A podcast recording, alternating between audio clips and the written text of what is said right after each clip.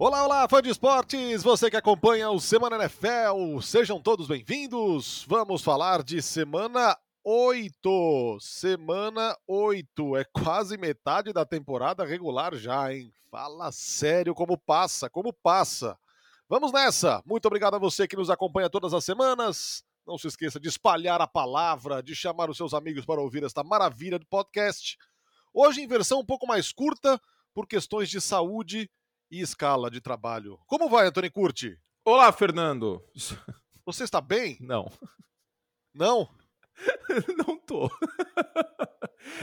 Você está se hidratando? Estou. Aparentemente o universo ele cobra a conta quando os Bears jogam bem. Né? Você, ah, você vai ficar feliz que seu time jogou bem?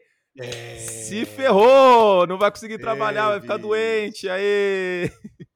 Teve isso, teve isso, teve isso. Ai, meu Deus do céu, mas jogou bem, hein? Segunda-feira, que alegria, hein? Rapaz. E agora o Robert Quinn foi embora, hein? Ah, mas achei maravilhoso isso, né? Porque aumenta o cap do ano que vem. Ele já tem um sec Você esse não achou ano. que foi barato? Ah, mas achou que foi barato? Foi, porque o contrato dele é grande, Chicago queria se livrar dele, ele tem mais de 30 anos, ele vai entrar em declínio agora. Ele ainda deve render um pouquinho esse ano para Filadélfia, acho que é um jogador de rotação interessante. A, a exemplo que o Chris Long foi para os Eagles, né? Não é a primeira vez que Filadélfia faz algo assim. Então, eu acho que para os dois lados é bom, cara. Para Chicago, a princípio não é, não, pode não parecer bom, porque é um jogador que vem de 18 sacks e meio no ano passado, mas tinha um sack nessa temporada e os Bears a gente sabe que não competem por absolutamente nada neste ano. Uh, e abre muito espaço na folha do ano que vem, cara. Quer ver? Vou até pegar aqui. Salary Cap 2023. É, assim, é um absurdo a quantidade de dinheiro que os Bears têm ano que vem. Os Bears têm 120 milhões de dólares ano Uou. que vem. É o dobro do segundo colocado que é o Atlanta Falcons.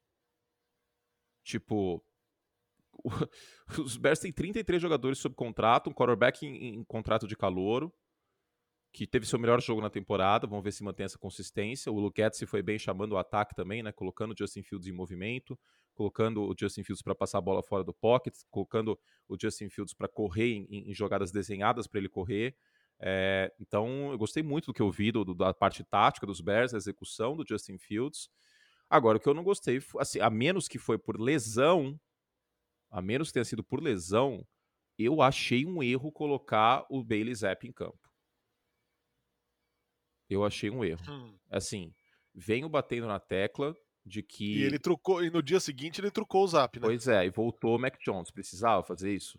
Só se o Mac Jones não estava em condições de jogo por conta da lesão no, no, no calcanhar de Aquiles, né? Só por conta disso. Porque se foi por desempenho, aí eu achei sinceramente um erro. Porque o Bailey Zapp é um quarterback. Você, ah, mas por que, que as chamadas são melhores para o Bailey Zapp? Não é isso. É, o Zapp estava rodando um, um, playbook basicamente só no play action. Aí não conseguiu rodar o play action porque uma hora ia ficar manjado, e era óbvio que uma hora ia ficar manjado. Os Patriots não tiveram nem 10% play, de play action no, na sequência do jogo. É, o Zapp teve 12 de 20 sem play action com duas interceptações. Com play action foram dois passos, um, dele foi, um deles foi para touchdown no início do jogo. A partir do momento que ficou manjado, as defesas da NFL pegaram isso, aí a magia do sebastianismo patriota acaba, né? De que ele é o próximo Tom Brady. Que é isso. Agora, todo quarterback de sexta, sétima rodada que aparecer em New England, Jared Steedham, Bailey Zapp, todo mundo acha que vai virar o Tom Brady do dia pra noite. Não é assim o que funciona. O raio vai cair no mesmo lugar três vezes, então, cinco, não, é, dez. não é assim que funciona. E, e claramente ele, ele, é um quarterback com limitações, um quarterback que teve tomar as decisões ruins no college. Ele tem sim seu mérito, é um cara que passou muito a bola no college football, é um bom passador, vamos dizer assim, mas não é só isso. Então agora volta o Mac Jones, vamos ver se ele volta saudável.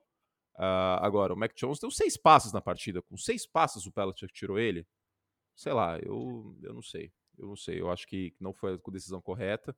Vamos ver nesse domingo aí com, contra os Jets o que vai acontecer. Vamos entrar na pauta então. Semana 8, começando por esse Ravens e Buccaneers nesta quinta-feira. É Tom Brady de um lado e Lamar Jackson do outro.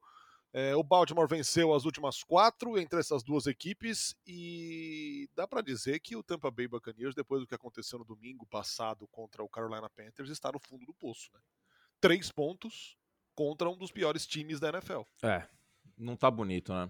Ah, o pior time da NFL. É o pior time da NFL, Carolina. É. Entrou, pelo menos essa semana, como o pior time da NFL. Ah, Agora, é um time que, depois da troca do Christian McCaffrey, se reagrupou, correu bem com a bola, o Donta Foreman passou das 100 jardas, provando mais uma vez que running back você consegue substituir mais fácil que um quarterback, por exemplo. Né? E acho que Carolina tá de parabéns. Né? Carolina não é terra arrasada. O grande problema dos Panthers era quarterback e era. É quarterback ainda, né? E era o técnico, que era um dos piores técnicos da NFL, junto do trabalho que. ou da falta de trabalho que o Nathan Hackett está fazendo. Então é uma derrota fundo do poço, porque o Brady vinha dominando o Carolina Panthers jogando com os Bucks. Vinha sendo um jogo que o torcedor dos Bucks e todo mundo já marcava um W é, no calendário. Automático, né? é automático. Marcava vitória. O time jogou muito mal, Narda, e a linha ofensiva não tá bem. É, o jogo terrestre é inexistente, o que força o Brady a passar a bola 40 vezes por jogo, pelo menos. E os recebedores não estão conseguindo criar separação como antes. Chris Godwin não faz uma boa temporada. É, e se tem um negócio bom é, sobre essa, essa, enorme tentativa de passes, é que ele está cuidando bem da bola, né? São muitos passes e poucas interceptações até aqui para o Tom Brady. Embora seja um jogo muito previsível do ataque de, de Tampa Bay, é, são poucas interceptações até aqui, né? Exato, exato.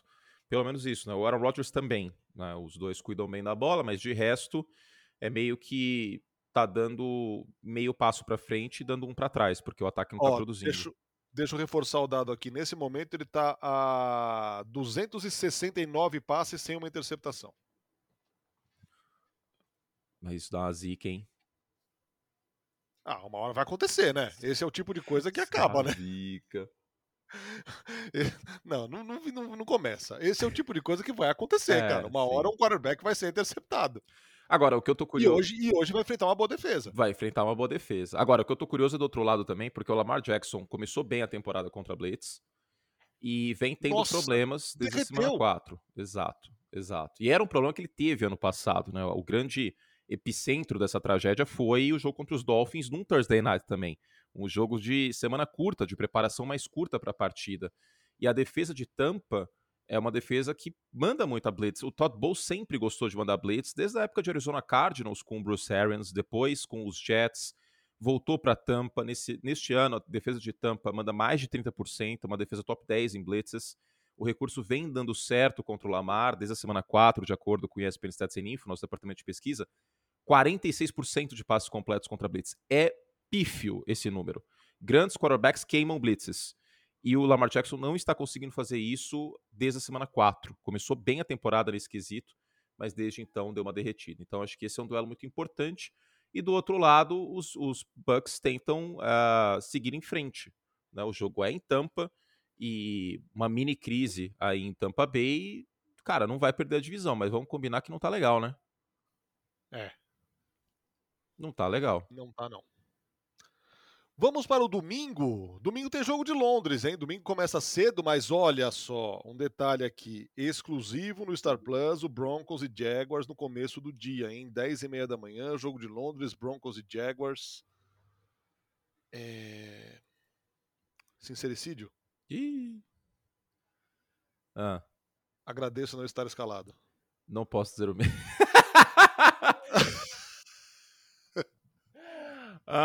Ai, ai. Olha, a minha cota de Denver Broncos esse ano é, já foi excedida e eu merecia um adicional de insalubridade. É, não, justo, justo. Russell Wilson que fez aquecimento no corredor do avião, hein? Vai voltar, né? Tinha, agora ele volta. Tinha né? lido no Twitter esses dias aí. É, agora confesso que esqueci qual foi o insider que passou essa maravilhosa informação. Tá atrapalhando os comissários de bordo, hein, Russell Wilson? Espero que quando o, o cinto tivesse afivelado, ele estivesse na cadeirinha dele, hein? Não pode, hein, atrapalhar o voo. É... O que, que eu tava falando, meu Deus? Uh... Eu falei da insalubridade ah, do Broncos. É, já fiquei tão abalado que eu lembrei disso agora. Uh... Que horas que eu vou votar, hein? Você tem o que depois? Eu tenho cinco horas outro jogo. Ah, então é no intervalo, jovem. Você terá três horas para isso. Então, mas eu vou ter que sair da TV, vou ter que voltar aqui pro meu bairro, votar depois volto para a TV. É, vai ser o jeito. Exato. É a festa da democracia, não podemos deixar de comparecer. Uh, não, vou ter que justificar para o juiz eleitoral. Estava em Broncos e Jaguars. Ele vai dar risada, né? o problema é seu. Cara, Broncos de quatro derrotas, hein, cara? Já tá horroroso, cara. E assim. Seguidas, velho. Vai, vai ser troca pra tudo quanto é lado agora, hein? Se perder, prepare-se, torcedor dos Broncos, que vai vir uma chuva de troca, hein? Vai vir uma chuva de troca. Dois nomes que eu acho que podem muito ser trocados. É Jerry Judy, wide receiver. Cairia bem no Green Bay Packers, por exemplo, no New York Giants. E o Bradley Chubb, né? É, Bradley Chubb tá eu acho que é o grande capital e é, e é um cara que o time falou que não ia, que não ia trocar, né? Ah, eu acho que se perder, troca, hein? Porque aí a temporada É. vai pro buraco, né? Já tá meio que no fundo do poço essa temporada dos, dos Broncos. E, e te dizer que eu vejo uma vitória de Jacksonville aqui, viu? Não é difícil, eu também acho. Se o Trevor Lawrence cuidar bem da bola, é, que até vem melhorando né, nes- nesses últimos jogos, mas tem até um, um dado, né? São 65 passes sem ser interceptado.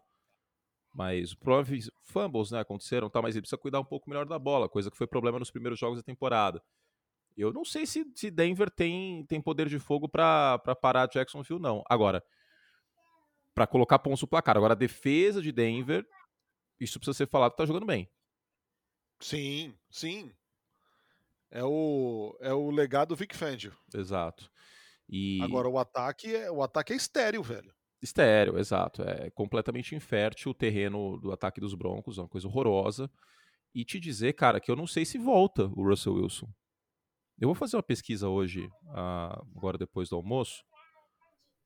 Eu queria ver os números do Russell Wilson ano, passa ano passado, depois da lesão. Porque, sendo muito sincero, e não é um overreaction isso, é- já temos aí alguns jogos para analisar. Eu acho que essa lesão na mão, assim, mudou o Russell Wilson. E lesões mudam jogadores. Isso pode ter acontecido. Estou realmente preocupado que aquele Russell Wilson que a gente conheceu um dia pode não voltar mais. Porque ele pode não existir Cara, mais, fisicamente. É uma insanidade, é uma insanidade. É que, é que tem alguns candidatos aqui esse ano, mas o Denver Broncos pra você é a maior decepção da temporada? Com certeza. Eu acho também, cara. Quanto a gente não falou que o Denver Broncos era um, era um time a um quarterback de disputar coisa muito grande, cara? A um quarterback estelar, de elite, de disputar coisa muito grande. Mas o elenco mesmo. Você ver, a defesa acabei de falar, né? É uma defesa boa, uma defesa que pressiona o quarterback, uma Sim. defesa que sai 17 pontos por jogo, que é, que é uma defesa Sim. top 3 nisso. Mas o, o ataque. Houve lesões, a gente precisa falar isso. É, o Javonta Williams saiu, né? E, o- e o Garth Post também, o left tackle, que, que é um sólido left tackle. Começou mal a carreira, mas melhorou depois. Agora, o Russell Wilson jamais se entendeu com o Cortland Sutton e Jerry, Jerry Judy em momento algum. O Cortland Sutton vem de dois jogos terríveis.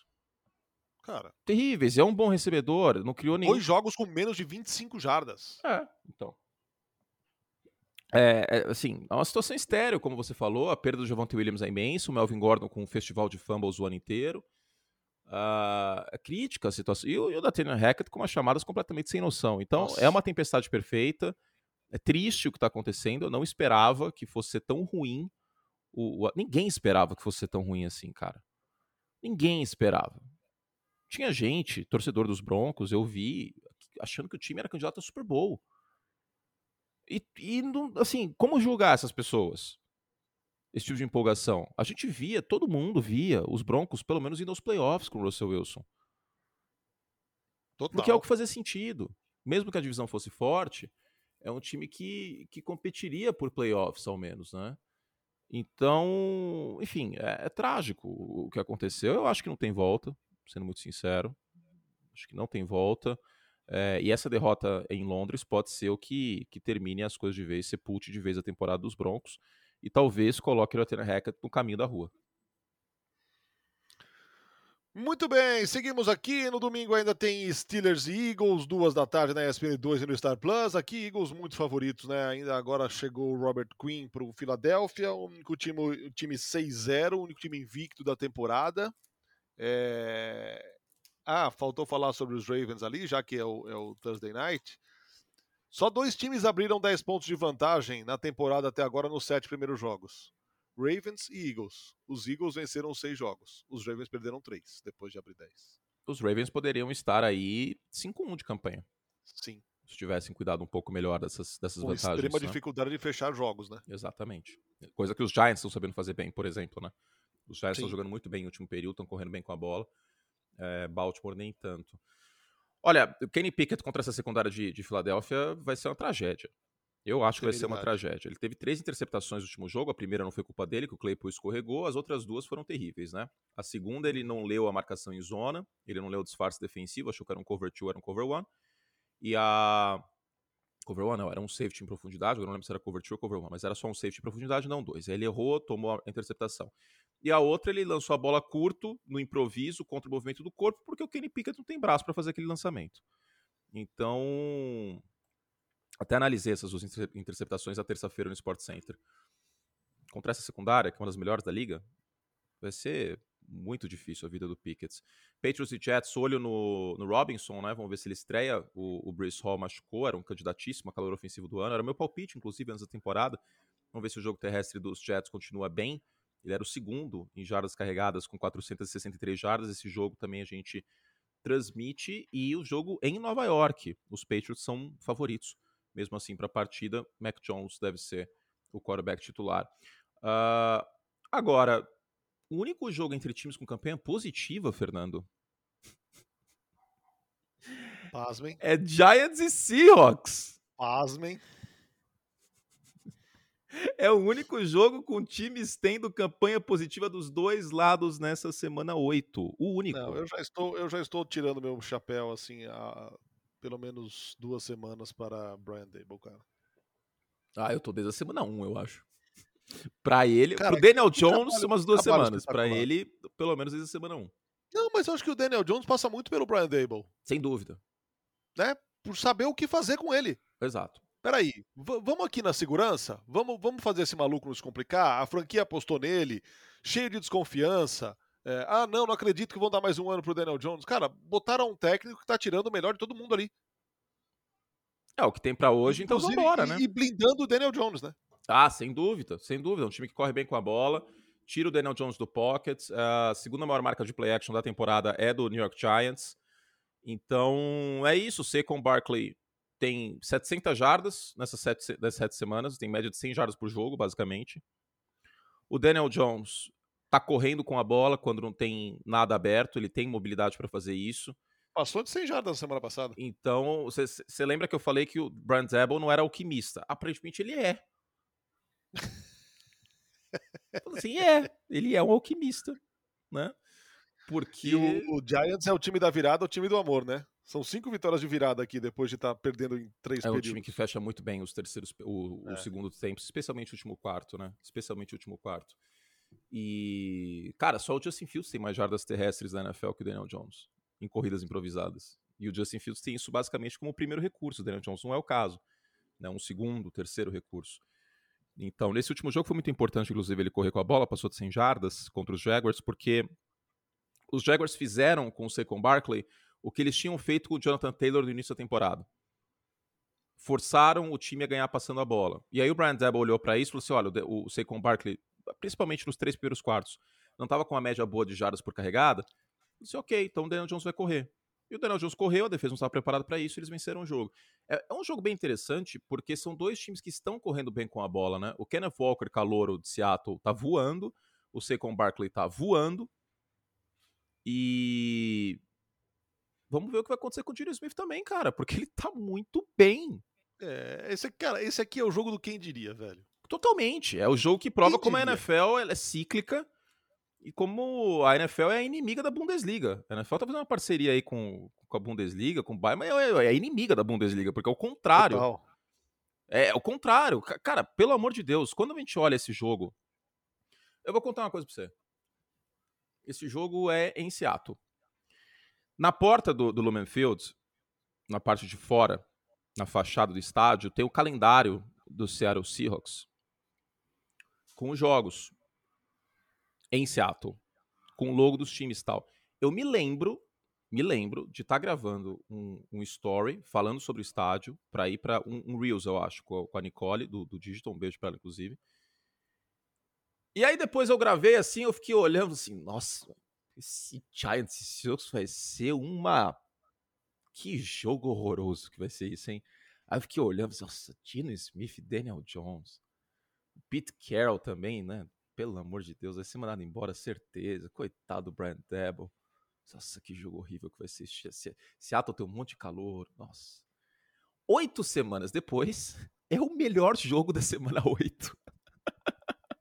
Pelo amor de Deus. Cara. É o melhor jogo da semana 8, cara.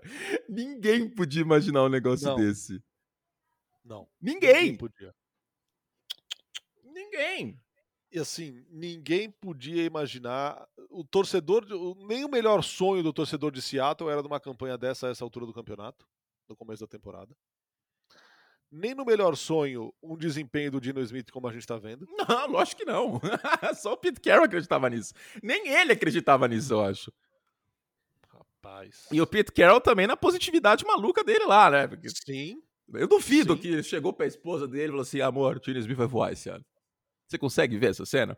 Os dois Não. assistindo um, um, um Rei da TV no Star Plus.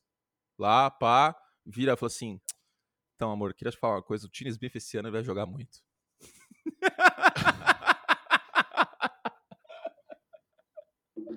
Você consegue imaginar essa cena? Eu não consigo, cara. Eu não consigo. menor Eu vejo o Pete Carroll preocupadíssimo, assim, em casa, no café da manhã. Esposa fazendo uma torradinha pra ele e tal, ele fazendo café pra ela. Ele, tô preocupado, amor, eu vou ser mandado embora. Eu vou ser mandado embora.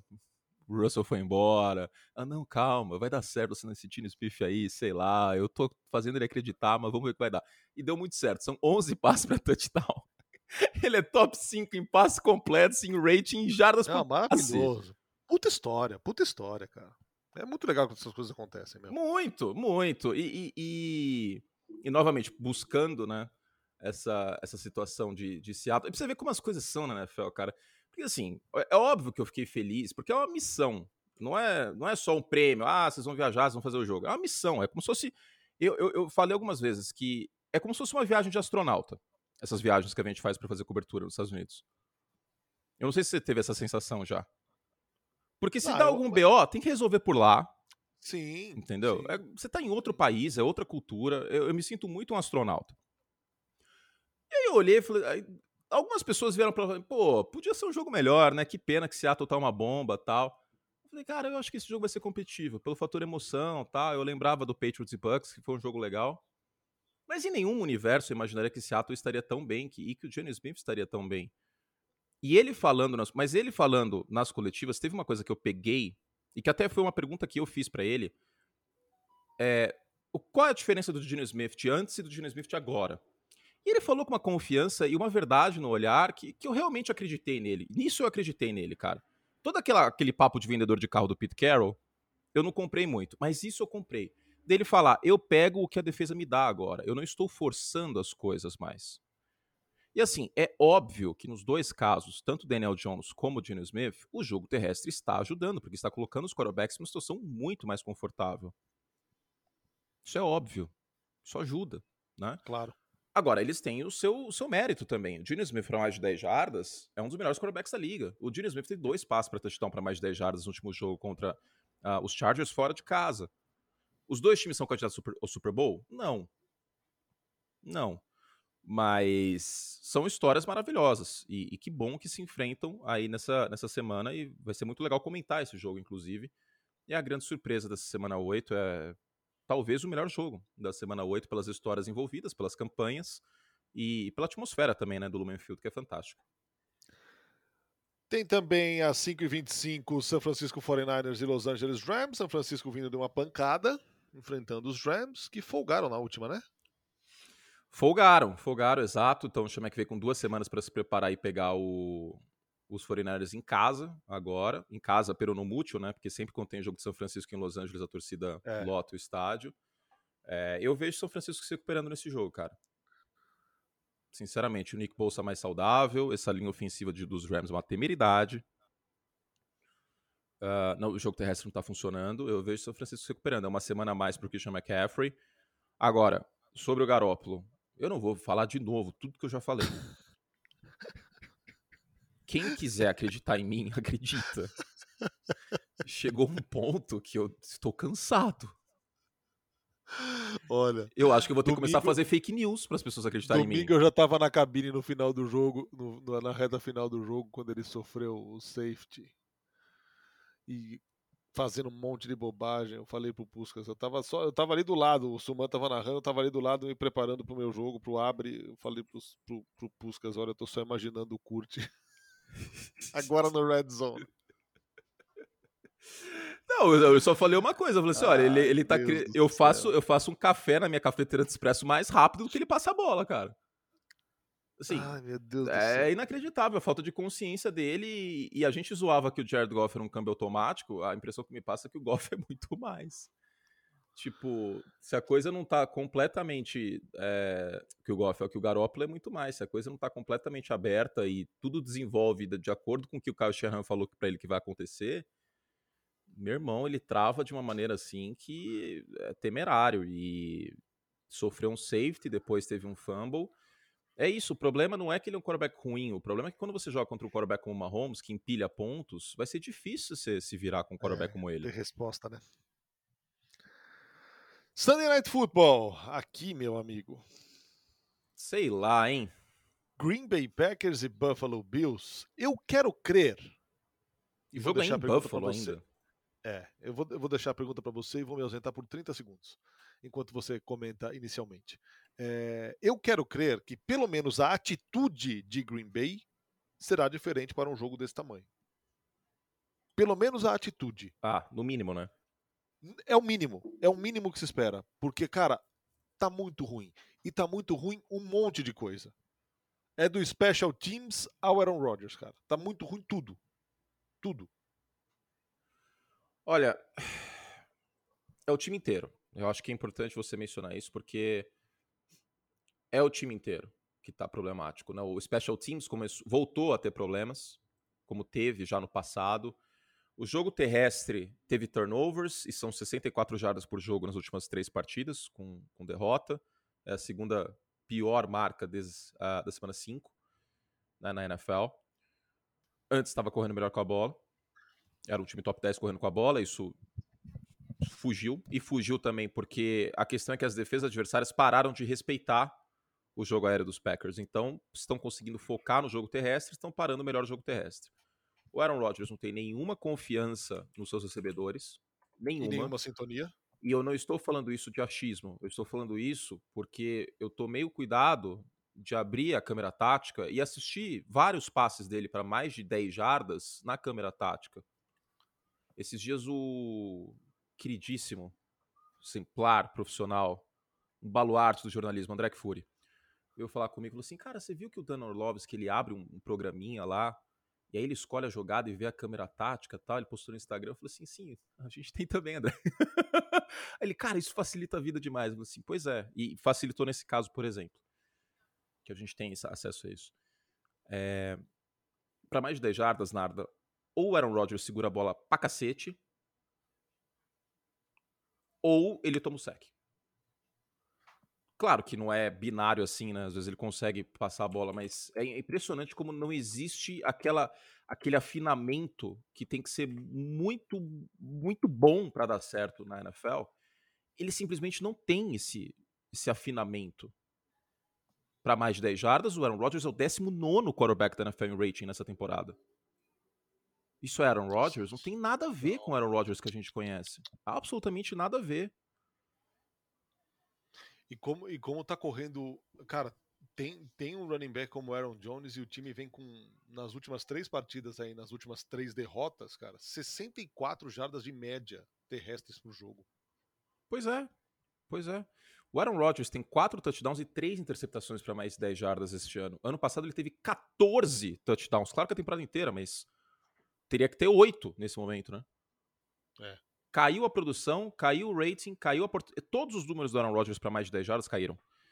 E aí você não consegue esticar o campo verticalmente, por tabela as defesas estão marcando melhor a corrida, e aí tudo está desmoronando. E está expondo também o, o, play calling do, do Matt LaFleur na, na red zone, que é horroroso, e sempre foi. Nossa, cara, que sofrimento. Sempre foi. A questão é que tinha o Davante Adams para consertar. E, e, aí no back shoulder, ou no screen, ou Davante Adams ganhando as jardas, papapá, consertava. O Davante Adams, na, na, segunda metade do ano passado, foi o melhor, foi o melhor wide receiver em, em touchdowns recebidos na red zone. No ano inteiro, ele só perdeu para o Cooper Cup. Isso consertava muito essas chamadas ruins do, do LaFleur. Só que agora não tem isso. Então, assim, é um efeito dominó tremendo, porque o Alan Lazard é o melhor recebedor dos Packers, e o Alan Lazard, ele não seria o wide receiver número 3 em várias equipes. Em Cincinnati, ele seria o quarto, por exemplo. Em Dallas, ele seria o 3. Até em Tampa Bay, talvez ele seria o 3, por exemplo. Só para citar alguns times. Em Buffalo, ele seria o quarto. Ele seria o quarto wide receiver em Buffalo. Hoje eu prefiro o Mackenzie, o Davis e, obviamente, o Stephon Diggs. Então, é, é, é um momento, assim, zoado dos Packers. E a defesa é uma bagunça contra a corrida, né? É uma bagunça. E aí, em conversão, os Packers em terceira descida são 25 no ataque, com 35%. Os Packers em eficiência na red zone são. Deixa eu pegar aqui.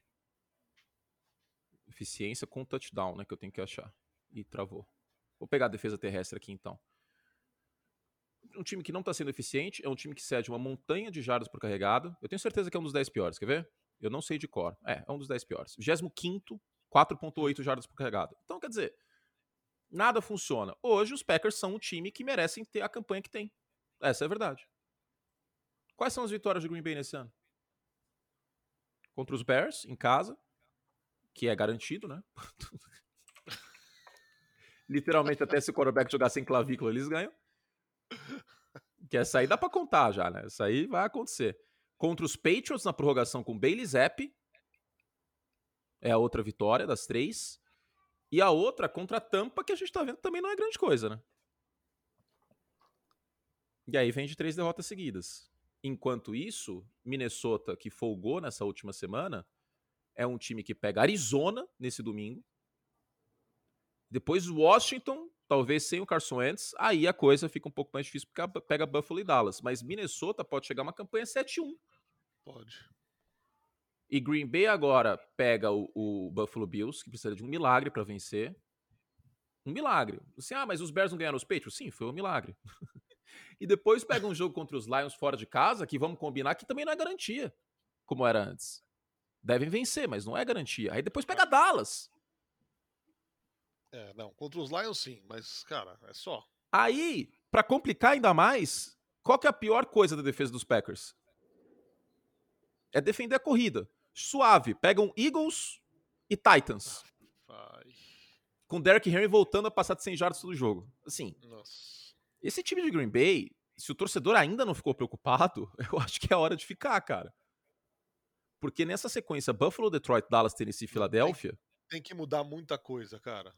Ter campanha positiva nessa coisa. sequência vai ser difícil, viu? E se não Vai. tiver campanha positiva, se tiver 2-3, por exemplo, vamos imaginar que vença Detroit e Dallas e perca para Buffalo, Tennessee ou Filadélfia. Se ficar 2-3, vai ficar com 5-7 de campanha. 5-7. Aí pegam os Bears, 6-7. Mas a divisão vai começando a ficar complicada. O jogo contra a Minnesota era no dia 1 de janeiro, na semana 17. Cara, e na, e na conferência, Filadélfia nada de braçada, né? Totalmente. Meu Deus do céu. cara. Totalmente. Outra Totalmente. prateleira. Acho que é a primeira prateleira, na segunda não tem ninguém, na terceira você pode botar uma galerinha aí. É, Giants, Dallas, aí você coloca outros times. É, 49ers, mas nesse momento, cara, Filadélfia, olha, olha essa sequência de Filadélfia. Eles vão pegar Pittsburgh em casa, Houston num Thursday night, que é, tipo, todo mundo em Houston vai estar pensando na World Series, que é contra, contra a Filadélfia, inclusive. Depois Washington, talvez sem o Carson Wentz ainda. Depois Indianapolis com o Sam Ellinger. Aí depois pega Green Bay no prime time. Aí a- o primeiro jogo difícil mesmo para Filadélfia é contra a Tennessee na semana 13. Esse time Tennessee, inclusive, acho que é um time top 10 nesse momento. Porque eu não tô considerando o jogo contra Green Bay um jogo difícil, porque os Eagles é um time que corre muito É, bem com a o bola. Tennessee, sinceramente, o Tennessee também, eu, eu- a última vez que ele me iludiu foi ano passado. Enquanto tiver lá o. o- Ah, não, não, mas, mas não me iludia a esse ponto da gente cair nesse golpe aí de que Tennessee vai ganhar o Super Bowl. Esse, esse golpe aí, não. Mas. Mas é um, é um jogo difícil. É um jogo difícil. Agora, depois disso, tem dois jogos contra os Giants, tem Bears e Saints. Eu falei Bridgewater, falei Tannehill, né? Perdão, perdão. Mas é tudo, tudo a mesma coisa. Não, tá, o Tannehill é, É. melhor, mas também Exato. foi. Não, não, não muito. É. não tá bem nessa temporada. Então é isso, Filadélfia tá na de braçada. Filadélfia vai ter 13 vitórias, cara. Pelo menos É. 13 vitórias. Pelo menos 13 vitórias. Filadélfia concorre hoje para ter a folga da NFC. Assim, de braçada. Com folga. De braçal, se acontecer uma, assim, uma catástrofe dos Eagles perderem os dois jogos contra os Giants, machucar alguém e tal. Esse time saudável concorre para ter. É o favoritíssimo para ter a folga da NFC. Quem que bate os Eagles nessa folga? Os caras estão 6-0. E aí os dois melhores times depois são da mesma divisão. Que eles devem vencer. Pelo menos um dos jogos. Né? Contra Dallas venceram o primeiro. Eu acredito que podem até varrer os dois times, os Giants e o. O Philadelphia pode varrer a NFC East. Não deve acontecer, porque isso nunca acontece na NFC East. Mas Minnesota, Minnesota vai ter campanha melhor que Filadélfia? Não vai. Desculpa, mas não vai. As vitórias de Minnesota estão sendo muito mais sofridas e eles ainda têm o critério de desempate contra os Vikings. Tampa Bay, cara, nem o pai do Tom Brady acredita nisso. Não. E aí a NFC West, a NFC West sabe Deus o que vai acontecer. Então, lembrando que Seattle é o líder da NFC West, hein? Pois é. Que loucura, hein, cara. E o Monday Night, qual que é o Monday Night? É, Bengals, e Browns. Agora o Beng- Bengals voltou a voar, né, cara? Joe Burrow tá passando 400 jardas todo dia. Todo dia. Voltou, voltou à velha forma. Ai, ai. Depois de um começo complicado de temporada, agora a coisa pegou. Pegou. Pegou e é favorito pra esse jogo, né? Muito favorito. Favorito e a temporada de, de Cleveland vai desmoronando. O Burrow, como, como titular, nunca venceu o Cleveland. Louco isso, né? 0-3 como titular na carreira contra os Browns. E, e vamos ver o Jamar Chase também, né? O Jamar Chase tá voando baixo aí nos últimos jogos, passou de 100 jardas dois jogos seguidos. Essa sintonia voltou em profundidade, algo que eu falava bastante que estava problemática no início da temporada, para além do Burrow estar segurando muito a bola. E, e olho no jogo terrestre, né? Para Cleveland, óbvio, o Nick Chubb é a, Claro. O eixo motor desse time. O quão saudável também o, o Miles Garrett tá. Depois eu vou dar uma olhada no relatório de machucados, porque como joga na segunda-feira, não deve ter saído nada ainda. Mas é é isso. E para Cleveland, é uma sequência, só para a gente terminar, falar de novo de calendário, mas eu acho que é válido aqui, porque o calendário de Cleveland é, é terrível. A temporada de Cleveland tá indo muito pro buraco também, porque o time tem 2-5 de campanha. Eles pegam Bengals, Dolphins, Bills, Buccaneers. Hum. E o Deshaun Watson só volta na semana 13, depois do jogo contra os Bucks. E também volta como, né? Porque, sei lá, se o cara volta enferrujado, se não volta. Aí volta num jogo emotivo, porque é um jogo contra os Texans, fora de casa. A torcida de Houston, obviamente, vai trazer todo um carinho especial pra ele. Também não é uma vitória garantida esse jogo, pelo aspecto emotivo. Então, temporada de Cleveland, como era imaginado. Isso pelo menos era imaginado, né? Que os Browns iam ter problemas esse ano. E estão tendo. Então. Mas acho que pior do que se imaginava, né? É, eu imaginava um 3-4 aqui, vai. Acho que 2-5 realmente foi um golpe Tá, tá bruto. Né? Aquela derrota contra os Jets na, na semana 2 foi meio que um prelúdio do que aconteceria no, no resto, né? Perderam para os Falcons, perderam para os Chargers. Foi um, um jogo muito feio contra os Patriots e agora não conseguiram a, a, a vitória contra os Ravens. E perdendo jogos por uma posse, né? Isso que é complicado também, né? Perderam para os Jets uma posse depois de estarem liderando no, no final do jogo.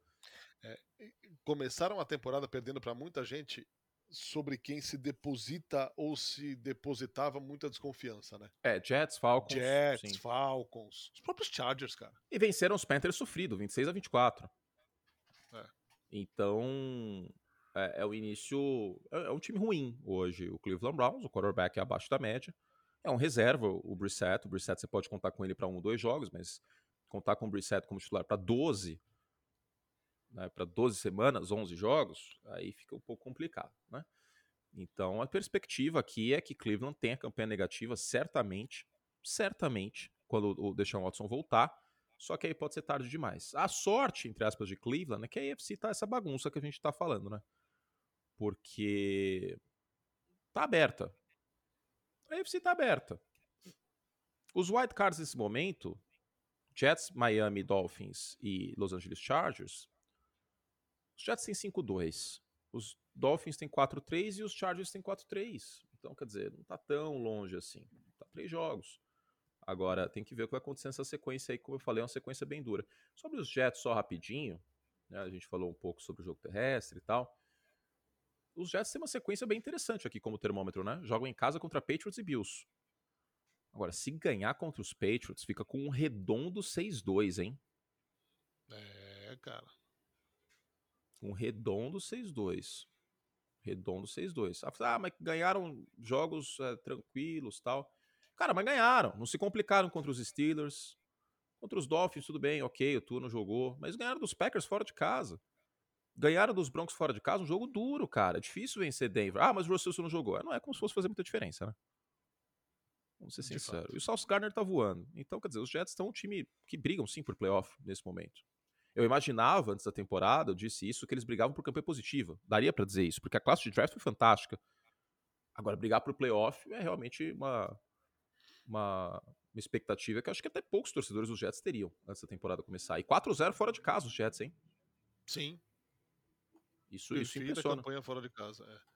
É, já dá para dizer, para terminar, que a decantada AFC West é uma enorme decepção depois de sete semanas? Ah, eu quero meu dinheiro de volta. É, total, né? É, porque. Mas eu vou te dizer que Las Vegas é um time que a gente não pode esquecer que existe. Não, e a, a, própria campanha dos Chargers não é ruim, se você olhar os números. Não, do, dos Raiders. Sim. Dos não, Raiders. Tá, não, beleza, dos Raiders, mas os Chargers, embora, embora a gente esteja aqui colocando a AFC West é, em, em dúvida, em baixa depois de uma enorme expectativa, é, os Chargers perderam jogos inesperados, tem uma campanha boa, mas sabe quando não convence, quando não empolga, quando não, não. mostra consistência? A defesa é uma bagunça. É, a defesa é uma bagunça. O JC Jackson agora tá fora da temporada. O Rashawn Slater, left tackle, já tá machucado. O Keenan Allen tá sofrendo para ir a campo. É, é, complicado o que tá acontecendo com, com os Chargers. Mas é o mesmo Chargers do ano passado, em certa, em certa medida, né? Sim. É um Chargers que não é muito diferente do ano passado nesse aspecto. Então, eu confio hoje mais nos Raiders que nos Chargers, cara. De verdade. Os Raiders pegam Saints, Jaguars, Colts, Broncos. De repente, os Raiders podem ter campanha positiva, hein? É, podem. Os Raiders podem ter campanha positiva, cara. Não se surpreendam com isso. Os Raiders podem ter campanha positiva. É um time melhor do que a campanha 2-4. É um time melhor. E vou te dizer que contra Saints, Jaguars, Colts e Broncos, é que, pô, os caras podem dar tiro no pé, pode acontecer uma tragédia aí. Os Raiders, né? Estão perdendo jogos que não deveriam perder. Tipo aquele jogo contra os Cardinals. Total. Total. Aquele jogo contra os Cardinals tava, tava 20 a 0. Tava 20 a 0. O Kyler Murray não tava fazendo nada aquele jogo. E perderam, né? Ficou 29 a 23 na prorrogação. Agora, eu acho, cara, que esse time dos, dos Raiders a gente não pode desprezar, não. Agora, o problema para Las Vegas são esses dois últimos jogos da temporada. Eles pegam São Francisco e Kansas City. Hum. E provavelmente esse Kansas City Chiefs vai estar brigando para ter a folga junto com o Buffalo Bills. Provavelmente. Os Raiders têm que rezar para Buffalo disparar na AFC. Disparar, porque o critério de desempate é de Buffalo. E aí as coisas ficarem tranquilas. E até dá, viu? Até dá. Mas tem, tem um jogo contra os Bengals semana 17. Não vai ser tão simples a vida assim de, de Buffalo para essa folga, não. Tem um jogo contra os Dolphins semana 15. Então, a ver aí, porque o problema dos Raiders é esse, cara, que perdeu essa gordurinha que poderia ser útil no final da temporada. Agora, Saints, Jaguars, Colts, Broncos, pode aqui ter 3-1 nessa, nessa sequência, ficar 5-5. E aí estão no bolo.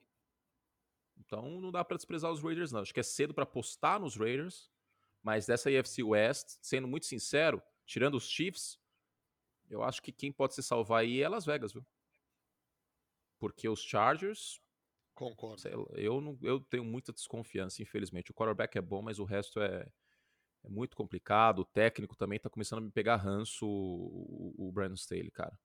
Sem o Aaron Donald, tá difícil, né, Brandon Staley? Pois é. E Denver, Denver é um caso perdido já nessa altura do campeonato, né? 2-5 com o Russell Wilson jogando desse jeito, cheio de lesão, é, pra tudo quanto é lado no time. Agora podem trocar vários jogadores aí. Os Broncos têm dois jogos contra os Chiefs ainda, cara. Desculpa, mas em que universo Denver vai ganhar esses dois jogos? Jogando do jeito que tá jogando agora. Só se mudar muito. Se mudar muito é beleza, mas hoje, é, virtualmente, a campanha é 2-7. Difícil imaginar. Eu tô considerando duas derrotas contra os Chiefs, até pela dominância que os Chiefs têm contra os Broncos. Jogando desse jeito aí, cara, tem tudo para ser 30 a 17 no máximo esses dois jogos. Enfim, vamos ver que muita coisa doida ainda pode acontecer, né? Como tá acontecendo. Sem dúvida. E vamos embora, fechando a lojinha aqui por hoje, neste Semana NFL. Anthony Curti, mais uma vez foi um prazer. O senhor se cuide, tome muitos Hidrates. isotônicos. Sim, tô tomando. Vários, vários sabores diferentes: frutas cítricas, uva. Isso. Eu acho que eu vou tomar o de tangerina hoje, que acho que é meu favorito. Vai ficar tudo bem. Um beijo pro senhor, um beijo pro fã de esportes e até semana que vem. Tchau.